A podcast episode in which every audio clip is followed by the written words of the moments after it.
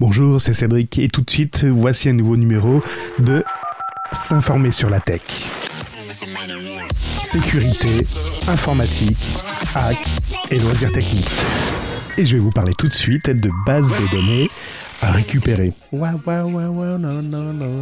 J'avais une base de données sur le sur un ancien serveur que depuis j'ai foutu à poubelle. En fait, il y a six mois, j'ai arrêté mon serveur de prod où j'avais ma base de données, mon serveur Apache, et j'ai je vais tout migrer sur euh, Raspberry Pi.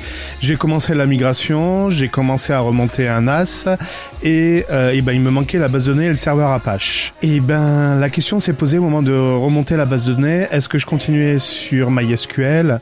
MySQL qui est quand même une base de données. Alors c'est vrai qu'on ne doit plus dire MySQL mais MariaDB. Pour la petite histoire, pour ceux qui n'ont pas suivi, MySQL a été euh, racheté par Oracle. Le développement euh, ben, continue mais est en perte de vitesse et la plupart des développeurs qui étaient sous MySQL ont fait un fork et ont, ont développé MariaDB. Ça fait un petit moment déjà ça.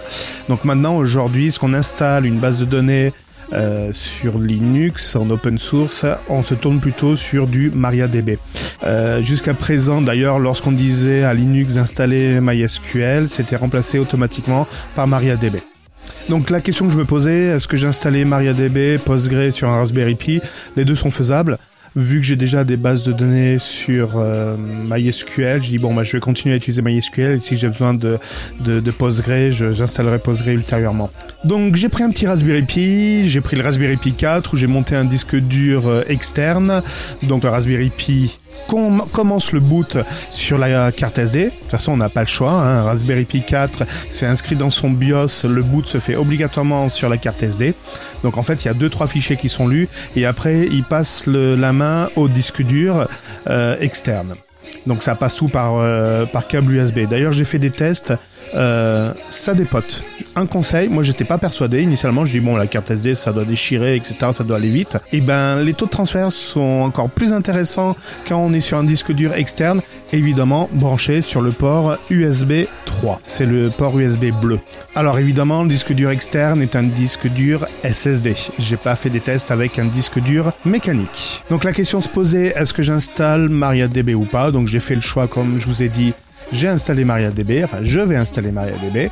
MariaDB, ça se décompose en deux parties. Vous avez le serveur, qui est MariaDB Server, et le client qui vous permet de d'écrire des requêtes. Donc j'ai pris le Raspberry Pi de Luc et j'installe MariaDB client et MariaDB serveur. Ça m'installe des bibliothèques complémentaires, je vais pas vous les lister, mais notamment ça vous installe la bibliothèque commune de MariaDB, euh, le cœur de MariaDB et quelques composants qui continuent à s'appeler d'ailleurs MySQL. Tout n'a pas été migré.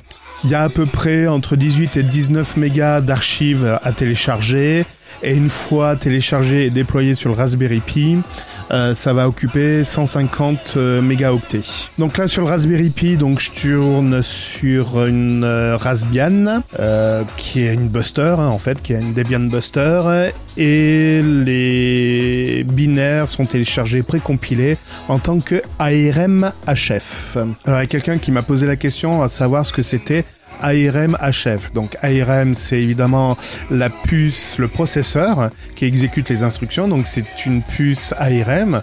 Euh, donc les instructions sont pas tout à fait les mêmes que sur un, ordinateur de bureau qui est plutôt euh, euh, des puces x86. donc compilant en 32 ou 64 bits. Les ARM, donc c'est un autre jeu d'instructions.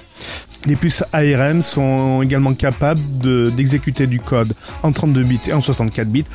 Ça dépend des puces, évidemment. Alors je disais pourquoi HF euh, ce sont des puces HF pour dire hard float, virgule flottante. En fait, ça fait référence euh, aux ARM en version 7 et ce qui équipe les Raspberry Pi, les sockets qui les, les pardon, les processeurs qui équipent les Raspberry Pi, ce sont bien du 32 bits, des puces, des architectures 32 bits.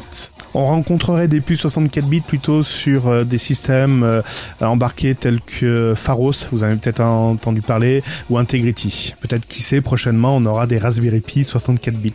Mais n'oublions pas que l'objectif initial c'était quand même de réinstaller un SGBD et de récupérer des bases de données qui étaient sur l'ancien serveur prod. C'était s'informer sur la tech et les loisirs techniques. Réagissez à cet épisode et retrouvez plus d'informations sur celui-ci dans la description.